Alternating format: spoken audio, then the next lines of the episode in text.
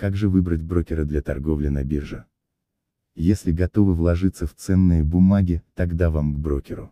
Он будет вашим проводником в мире инвестиций. Чем занимается брокер и как его подобрать, расскажу в этом выпуске. Давайте для начала выясним, кто такой брокер и чем он занимается. Брокер – обязательный посредник между клиентом и биржей. Это коммерческая организация со специальной лицензией Центрального банка Российской Федерации. Обычно брокером является компания, но иногда брокерские услуги предлагает банк. Чем занимается брокер? Он открывает и обслуживает брокерский счет клиента на бирже. Готовит справки и отчеты. Выполняет приказы клиента купить или продать. Брокер ведет учет его вложений. Платит за клиента налоги. Обучает биржевой торговле. Еще он готовит аналитику по рынкам и отдельным бумагам и предлагает заработать на готовых стратегиях. По данным Банка России, на середину февраля в реестр брокеров входили 327 организаций. Одни работают с опытными трейдерами, другие делают ставку на новичков, третьи всеядные.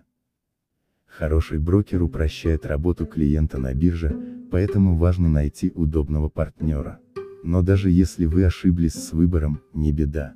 Откройте второй счет в другой компании и постепенно переведите туда деньги, это не запрещено. На что смотреть при выборе брокера? Наличие лицензии ЦБ. Брокеры обязаны размещать свои лицензии на сайте, поэтому проверьте разделы о компании или реквизиты. Не лишним будет проверить название юрлица в реестре брокеров на сайте Банка России. Также обращайте внимание на место в рейтингах. Брокеры рейтингуются по оборотам, количеству клиентов, числу открытых ИИС, но независимо от критериев в десятке лидеров всегда есть повторяющиеся имена, и это крупнейшие игроки. Смотрите на отзывы. Почитайте комментарии о работе брокера на тематических ресурсах вроде Банки.ру или SmartLab, так как их пишут реальные клиенты, а не маркетологи. Имеет значение, как реализована процедура открытия счета. В ноябре 2018 года 67% новых счетов на московской бирже открывались онлайн с помощью кабинета на портале госуслуги, и у крупнейших брокеров есть эта опция. Но некоторые еще работают по старинке, приглашая в офис. Хорошо, если брокер предлагает разные варианты открытия счета. Обратите внимание на доступные биржи для торговли. Российские брокеры обязательно дают выход на московскую биржу.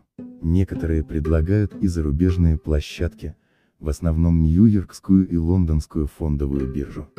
В договоре на брокерское обслуживание клиент отмечает рынки, на которых будет торговать. Чаще всего выбирают фондовый рынок, там торгуются ценные бумаги, то есть акции и облигации, валютный рынок, для покупки долларов, евро и других валют, и срочный рынок. Важный пункт – программы для торговли.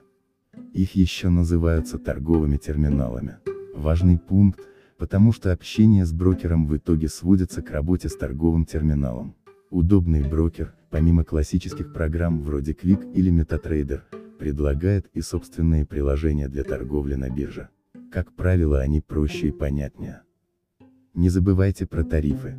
Клиент платит брокерскую комиссию либо в рублях за сделку, либо процент от суммы операции в зависимости от рынков.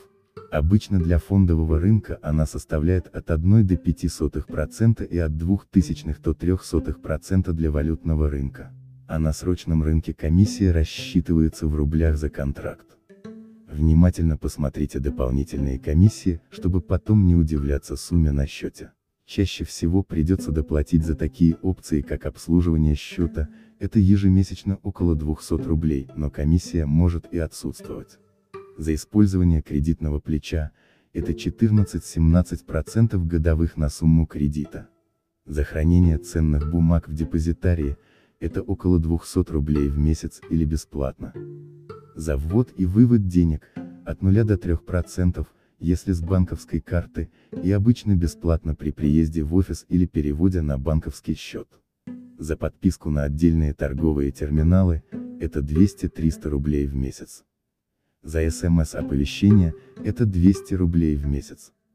Аккуратно следите за расходами, так как они снижают доходность. Если, например, брать счет на 100 тысяч рублей, то при ежемесячной комиссии в 300 рублей клиент теряет на ней 3,6% годовых.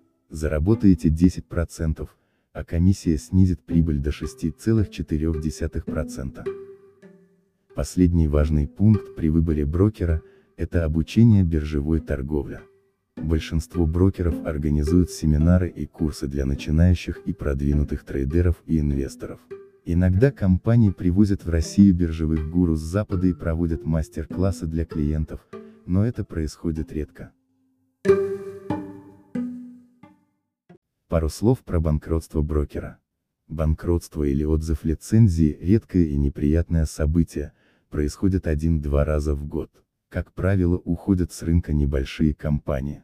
Например, такой случай произошел в апреле 2018 года с компанией Finance Invest, ЦБ отозвал у нее лицензию. Деньги и ценные бумаги клиента на счете у брокера – это имущество клиента. По закону брокер не имеет права ими пользоваться при банкротстве. Тем не менее лучше один раз потратить время, но зато выбрать надежного и удобного посредника. Больше полезных материалов для начинающих инвесторов вы найдете на сайте place.moex.com.